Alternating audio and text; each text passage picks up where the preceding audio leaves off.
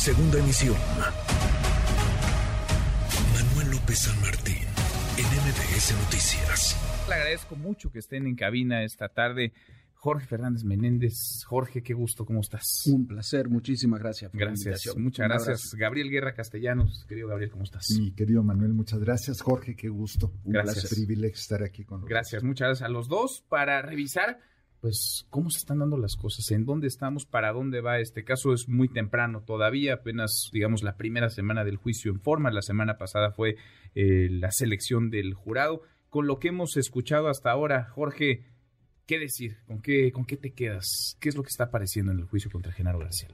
Mira, yo no sé si Genaro García Luna participó o no con el cártel de Sinaloa, no lo podemos saber, para eso está el juicio, pero lo que sí me queda claro que si la Fiscalía de Nueva York no eh, presenta otro tipo de testimonios, si, si su estrategia, como se decía, no va más allá para lograr eh, pruebas documentales, sobre las acusaciones que está llevando y las acusaciones son que desde 2001 hasta 2012 en forma ininterrumpida García Luna trabajó para el cártel de Sinaloa, eh, no va a tener éxito, no tiene eh, la fiscalía no ha presentado ni con el grande ni con eh, Tirso Molina, creo, Tirso Martínez. Tirso Martínez, el futbolista, el escritor. Tuvimos un, lapsus. Ese sí hubiera sido demoledor su testimonio. ¿eh? Bueno, el futbolista o con los testimonios de estos agentes de la DEA, de la policía, eh, no hay ninguna prueba documental. Entonces es eh, muy sencillo para la defensa decir, sí, lo que tú dices, ¿no? Pero ¿cómo lo demuestras? Me parece que puede ser, yo tengo mis dudas sobre este proceso desde la detención de García Luna, me parece que fue una detención realizada con, en un contexto político muy especial. pero y por el tiempo que se tardaron tres años en construir el juicio, construir eh, los alegatos, me parece, me parece que puede, como decía el presidente López Obrador, puede concluir en un fiasco.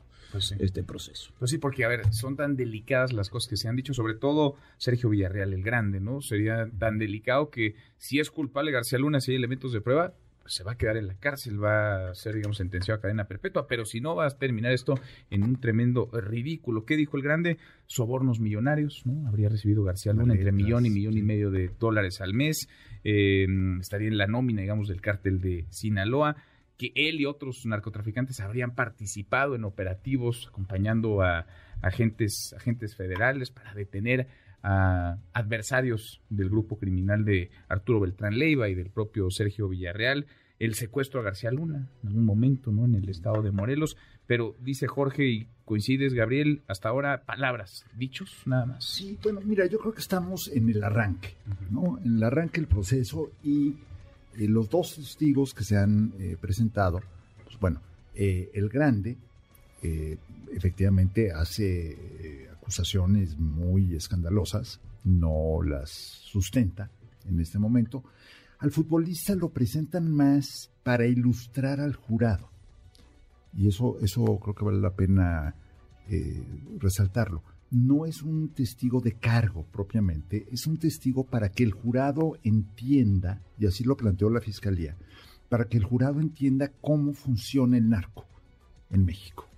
Eh, es una cosa un poco surrealista. Si se pone uno a ver el proceso de selección del jurado, en, en general en todos los juicios en Estados Unidos, pero particularmente en los que son muy mediáticos o muy politizados, el primer requisito es que no hayas oído hablar del caso. El segundo, la segunda exigencia es que no se te ocurra leer acerca del caso, ni informarte acerca del caso, ni del personaje en cuestión. Hay una instrucción del juez que por ningún motivo deben leer ninguna nota relacionada con Genaro García Luna o con el juicio, ni en redes sociales, ni en nada. Entonces, es un poco surrealista esperar que haya primero 12 personas que no hayan oído jamás hablar del tema. Ya te reduce un universo muy particular. Luego que les exijas que no hablen del asunto, entonces es como si nos invitaran mañana a nosotros tres a un juicio acerca de cómo funcionó la última misión del Explorer a Marte. Sí. ¿no? Y que tuviéramos que opinar y condenar a alguien porque no estuvo la patita este, derecha de la nave, no se posó correctamente sobre la superficie y nosotros tres tuviéramos que hablar de eso. Pero en ese sentido, a ver, los dichos importan o no importan. Claro que importan. Pero se necesitarán pruebas también. Por supuesto. Ahora, mi hipótesis eh, es que la fiscalía irá presentando su caso poco a poco, increciendo, dirían los eh, aficionados a la música, como mi querido Jorge, que es aficionado y conocedor de la música clásica, irá, irá creciendo y no creo que hayan abierto con su testigo estelar me imagino que tendrán otras cosas después. Porque sería raro, ¿no? Que se tardaran, que demoraran tres años en arrancar. Para esto. Y que tuvieran esto nada más. Bueno, un poco el, no, sé, pero, no sé, digo, peores cosas hemos visto, pero... Si uno ve el, el, génesis de, de, todo este, de este proceso, eh, hay eh, una investigación que se publicó la semana pasada en Estados Unidos decía eh, que, la retomó algún periódico aquí, este, decía que bueno que, que, la oficina de la DEA en Houston era la que estaba insistiendo en ese tema, el, eh, fue García Luna fue detenido en Dallas, hay que recordar, eh, que la oficina en Houston enviaba y enviaba datos que son datos periodísticos, datos que se manejaron en México mucho tiempo atrás, y que y que la fiscalía eh, eh, continuamente los rechazaba. Y que finalmente en un momento de presión eh, hacia México, muy importante, recordemos, es cuando el presidente Trump estaba presionando por el tema migratorio, cuando estuvo a punto de declarar como aranceles. grupos aranceles y como grupos terroristas a los, grupos del narcotráfico. Cuando eh, Bob Woodward dice en uno de sus libros que, quería ver si podía atacar con drones. Eh, en ese momento es cuando se decide eh, primero lo de García Luna y luego lo del general Cienfuegos que me parece que están relacionadas las dos acusaciones, este, tienen, tienen, tienen muchos hilos eh, que los conectan uno con el otro, y, y vienen de parte de los mismos testigos protegidos. El rey Zambada, en un caso, eh, otro personaje que va a circular por ahí, que es Edgar Bate, el fiscal de hierro, entre comillas, de Nayarit, que era diablo. Uno, de los procuradores fiscales más tenebrosos que ha habido en México en mucho tiempo. Lo puedes decir. Eh, sí. Entonces, este, entonces eh, me parece que se da en ese contexto y que hayan tardado tres años en construir un caso. Está bien, se cruzó la pandemia y todo lo que querramos, pero eh, me parece muy extraño. No es el caso del Chapo Guzmán. Chapo Guzmán, la, duda era cuántos años le iban a dar. Y a ver qué, qué, es lo que íbamos a ver ahí, digamos, no había. O sea, aquí sí ves un espacio de oportunidad para que García Luna salga de esta, bien librado, creo que hay, declarado inocente por cómo son los juicios, esto está la, posibilidad desde que sea absuelto y declarado inocente hasta que tenga cadena perpetua. No sabemos, depende a ver qué se va a mostrar, depende del jurado. El punto fuerte y débil de la justicia estadounidense son los jurados. ¿no? Este, Entonces, a ver qué, es. Ahora, es un personaje lo suficientemente polémico. y, el jurado, para agregar a lo que decía Gabriel, el jurado tiene que decidir por unanimidad. Por ¿eh? unanimidad, sí, los 12, las siete mujeres y cinco hombres tienen que estar de acuerdo. Es un personaje, García Luna Gabriel, lo suficientemente polémico como para embarrar a cuántos y a quiénes. A Felipe Calderón, por ejemplo. Yo creo, a ver, yo quisiera nada más primero añadir un dato a lo que señaló muy bien Jorge. O sea, se tardaron tres años en armar el caso, pero antes de eso, se tardaron ocho en darse cuenta de que había que armar un caso. Claro. O sea, esto no es un asunto menor. García Luna deja el cargo en el 30 de noviembre del 2012. Sí. Y los estadounidenses no hacen nada hasta 2020. Lo detienen en, el 19, ¿no? 19, 18, 18, 19 se supone que comienzan las investigaciones. seis o siete años. Viviendo García Luna en Miami, en además, y viajando constantemente y siendo además un personaje que no, o sea, no estaba de ninguna manera oculto o escondido o guardando bajo perfil. Al contrario, lo veías en boda, lo veías en todos y con un permiso de seguridad, porque su empresa en Miami, yo visité su empresa en Miami en alguna ocasión, su empresa, eh, eh, García Luna tenía un permiso de acceso a seguridad a información Mm. eh, clasificada a Estados Unidos que creo que tenían dos o tres mexicanos solamente. Mira, no. sí, no es cosa menor. Y además un negocio pues muy bollante, ¿no? Muy Un próspero, muy próspero. muchos, con- dentro de Sí. México y fuera de México. Sí. Pero entonces... Ahora, no sé si su prosperidad empezó a partir del negocio, ya venía desde antes, ¿no? No, Es parte pero- de lo que está en tela de juicio. Yo, yo creo que hay, entonces hay varias cosas. La primera, entonces, que a mí me llama mucho la atención, en, siguiendo la, la- el hilo que marcó Jorge, es por qué se tardaron tanto tiempo los estadounidenses en darse cuenta, número uno. No me sorprende, eh, o eh, diríamos como dicen en inglés, es escandaloso, más no sorprendente, shocking but not surprising, que los estadounidenses algo les pase de noche. Sucede. Sí. ¿no? De repente no se dan cuenta de que su aliado en Irak es un traficante de armas o que están bombardeando a los... O diríamos acá se hacen de la vista gorda. No, bueno. Eh, entonces pasa mucho tiempo. Se da en una coyuntura política, efectivamente, la detención y a lo mejor era un poco para que el señor Trump dijera, ok, ok, ok, ya, los estamos presionando suficiente, no voy a bombardear nada. Digo, también podría haber algo de eso. Luego, pues mucho del caso pareciera ser una repetición de rumores que se escuchaban desde el gobierno de Felipe Calderón. Desde el gobierno de Vicente Fox. Cierto. El- el- eso, buena parte de lo que dice el grande y eso, son de la época de la AFI, que son parte de la pelea Eh, sí. que existía entre, Entre- Alejandro Gertz Manero, que era el secretario de Seguridad, y, Y- el, eh, Macedo O sea, La Gertz Concha, que Manero el- era el jefe de Genaro García Luna, No, un tramo no, no. del gobierno de no, Fox. no, no, porque durante el gobierno de Fox ¿De era- quién era- dependía la AFI? La AFI De la dependía de la, Procuraduría. Del general Macedo de la Concha. Exacto. No de la Secretaría de Seguridad, No de la que Secretaría de encabezaba Gertz Manero. que encabezaba Manero, que además se, era, tenía doble cargo, fue la única que era secretario de Seguridad y jefe de la Policía Federal. Mm. Sí. Eh, entonces, bueno, historias que ya habíamos oído muchas. Eso no quiere decir que sean ciertas o que no sean ciertas, simplemente son esas versiones las que hoy se están planteando en el juicio. Luego, mencionaba Jorge la similitud con el caso Cienfuegos. Yo, por lo que conozco el caso Cienfuegos, los alegatos y las, y estoy entrecomillando para que nos va escuchando en, eh, en su automóvil, estoy haciendo así unas entrecomillas al aire enormes, las pruebas supuestamente presentadas para detener al general Cienfuegos eran verdaderamente de caricatura.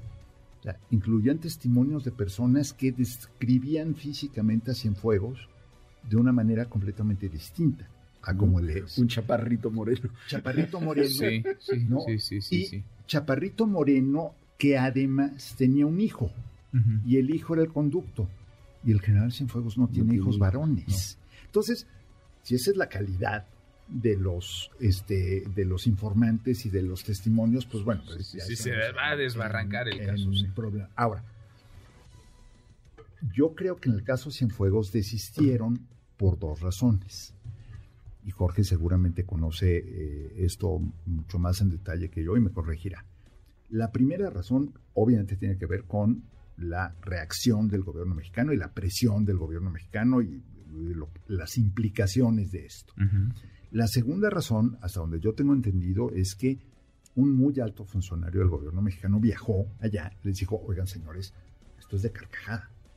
O sea, ustedes están deteniendo a un exsecretario de la Defensa mexicano basándose en cosas que son francamente absurdas.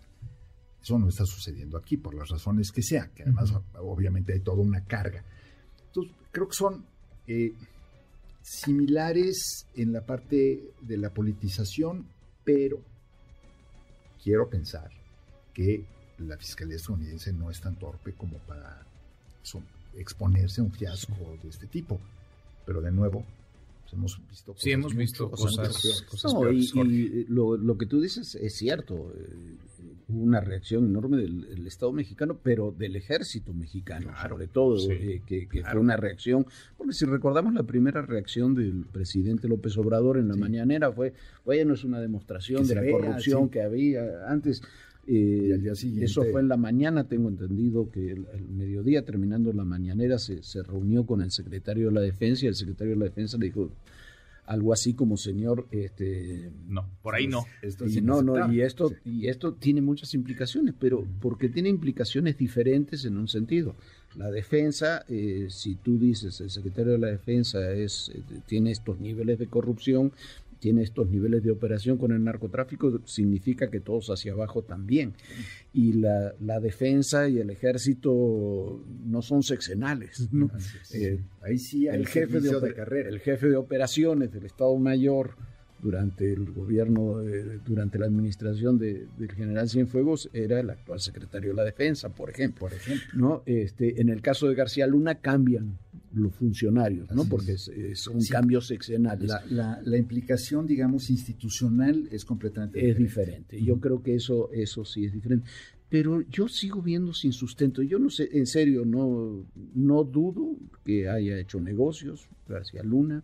No dudo que eh, tiene una sociedad con esta familia Weinberg en Miami que, según Genaro García Luna, es lo que, lo que explica esas Todo eso inversiones posterior a al paso por el 2012. gobierno. Incluso lo que presenta el gobierno mexicano, lo que presenta la UIF, lo que presentó Santiago primero y, y ahora refrenda Pablo Gómez, pero la investigación eh, original la hizo Santiago Nieto, es, son de toda una serie de negocios, son muchas empresas, hay mucho dinero involucrado, pero es todo de 2012 en adelante.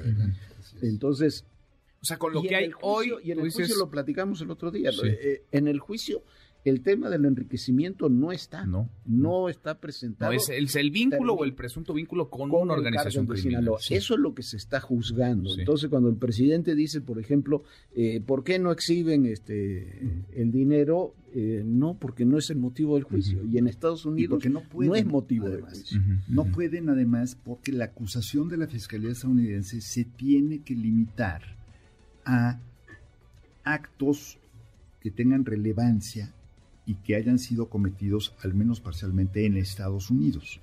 De otra manera no tiene caso. No pueden juzgar en Estados Unidos a García Luna o a cualquier otro por algo que haya hecho en México a menos que haya afectado a un estadounidense directamente. Entonces aquí tiene, y por eso llevan a este futbolista a hablar para que el jurado se dé cuenta, y eso me imagino que es la intención de la fiscalía, que el jurado se dé cuenta primero de cómo opera una organización criminal de ese tipo y luego el impacto que tiene en cuestiones de salud pública allá y de criminalidad allá y de muertes por consumo de drogas allá y de etcétera. O sea, etcétera. para sensibilizar al, al jurado. Exacto, porque de nuevo, el jurado conoce poco del tema.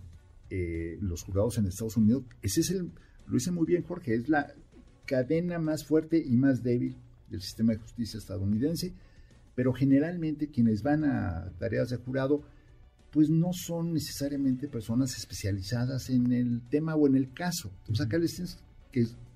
Ahora, si lo hace bien la fiscalía, sí puedes generar una sensación de indignación entre los miembros del jurado por los alcances mortíferos. O sea, yo, si yo estuviera del lado de la fiscalía, mi próximo testigo, no de cargo, sino de coyuntura, sería para explicar cómo ahora la fiebre del fentanilo también está alimentada por estos mismos personajes. Ahora, tienes la contraparte de eso, en ese mismo sentido, que es lo que pide la defensa, no va a poder sentar eh, eh, en el banquillo a, a los funcionarios que ellos están pidiendo de la DEA, el FBI, de la, NSA y demás a Hillary Clinton, pero sí les autorizó el juez presentar sus testimonios, presentar eh, sus eh, fotos, eh, este, las condecoraciones Sí. y demás. Y bueno, eh, semanas antes de dejar el cargo, García Luna era condecorado en Estados Unidos. Y tiene Entonces, fotografías con no, no, no, no, todo el mundo.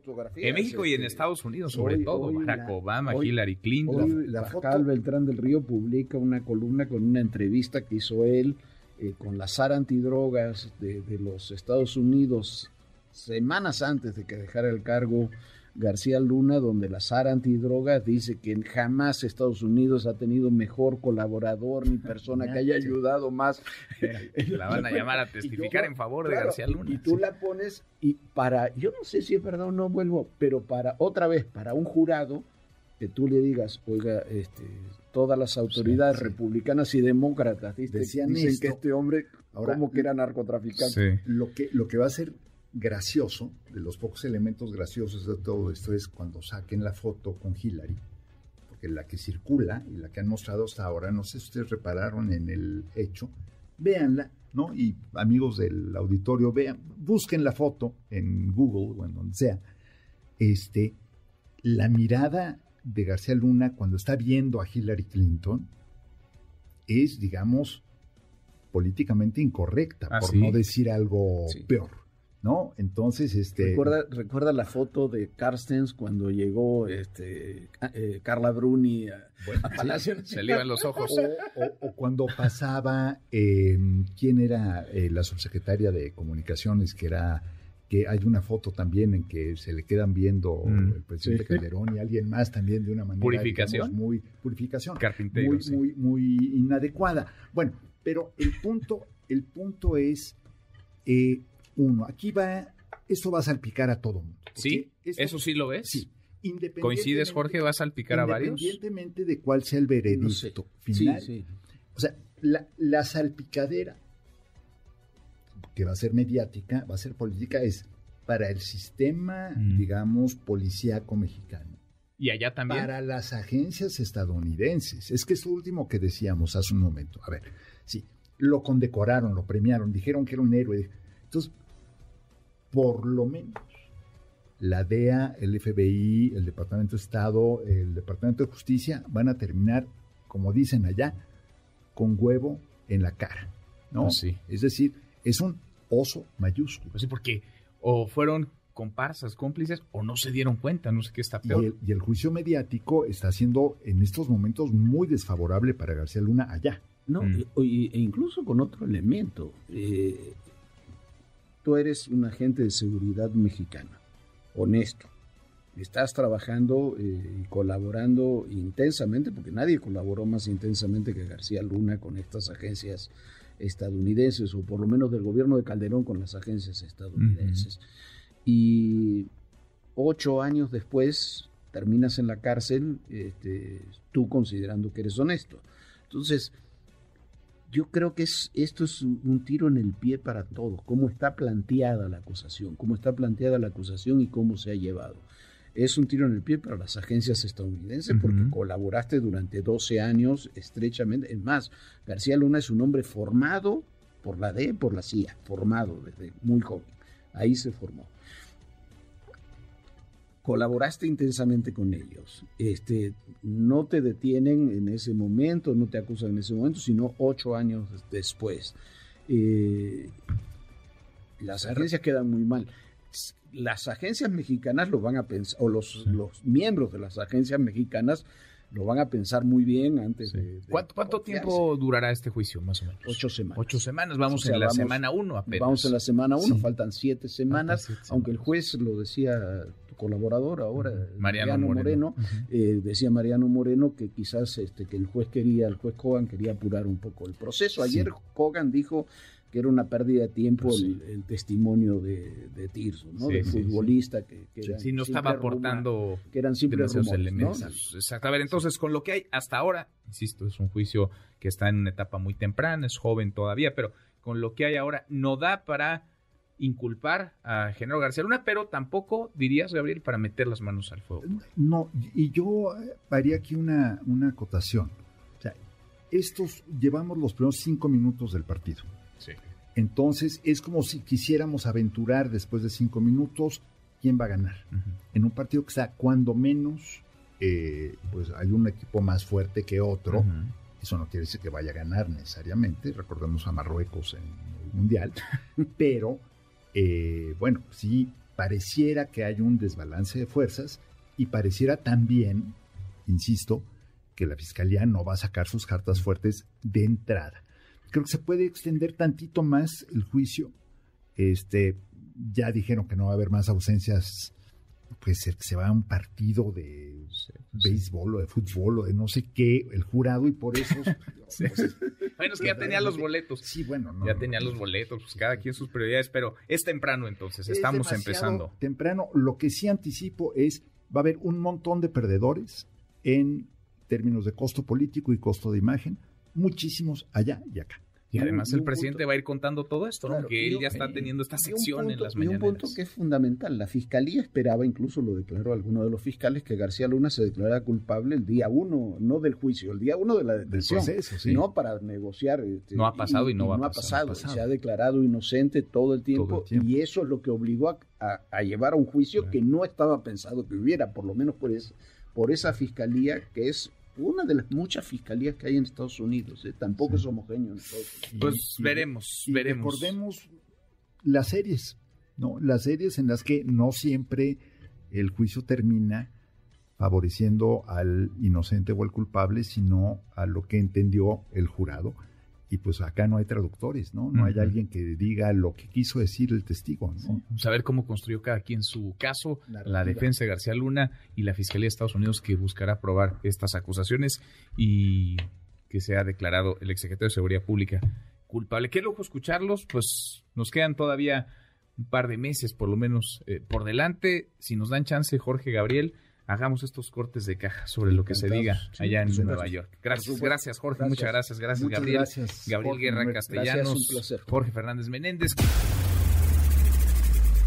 Redes sociales para que siga en contacto: Twitter, Facebook y TikTok. M. López San Martín.